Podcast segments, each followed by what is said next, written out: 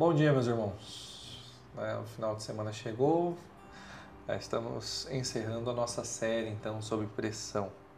É, que Deus nos abençoe para que de fato possamos buscar sempre descanso nele. É, Mateus 11, 28 a 30 diz: Venham a mim todos os que estão cansados e sobrecarregados, e eu lhes darei descanso. Tomem sobre vocês o meu jugo e aprendam de mim, pois Sou manso e humilde de coração, e vocês encontrarão descanso para as suas almas, pois o meu jugo é suave e o meu fardo é leve.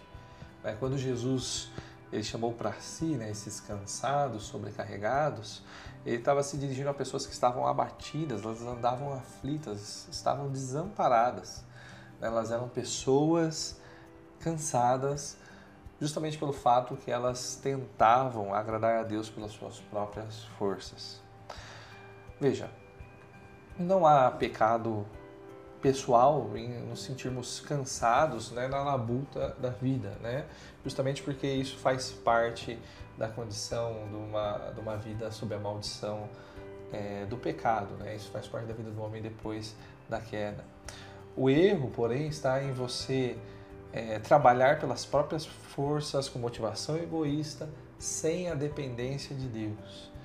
Né? Está é, também em permitir né, que a fadiga se prolongue e ela se acumule até o ponto de levar então você à exaustão. Para prevenir o esgotamento, o homem ele encontra é, diversas recomendações, por exemplo, né, exercício físico, alimentação saudável, tempo de descanso equilibrado, tudo isso é, de fato são coisas importantes que não podemos negligenciar para termos uma vida estável e equilibrada.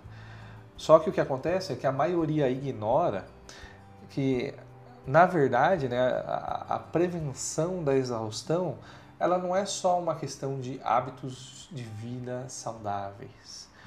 Né? O Senhor ele nos convida a abdicarmos, né? deixarmos de tentar controlar a nossa vida e buscarmos junto a Ele o descanso, o contentamento, né? o alívio verdadeiro para o coração. Né? Essa é a prevenção indispensável para a exaustão. Né? Deixar de tentar controlar a nossa própria vida.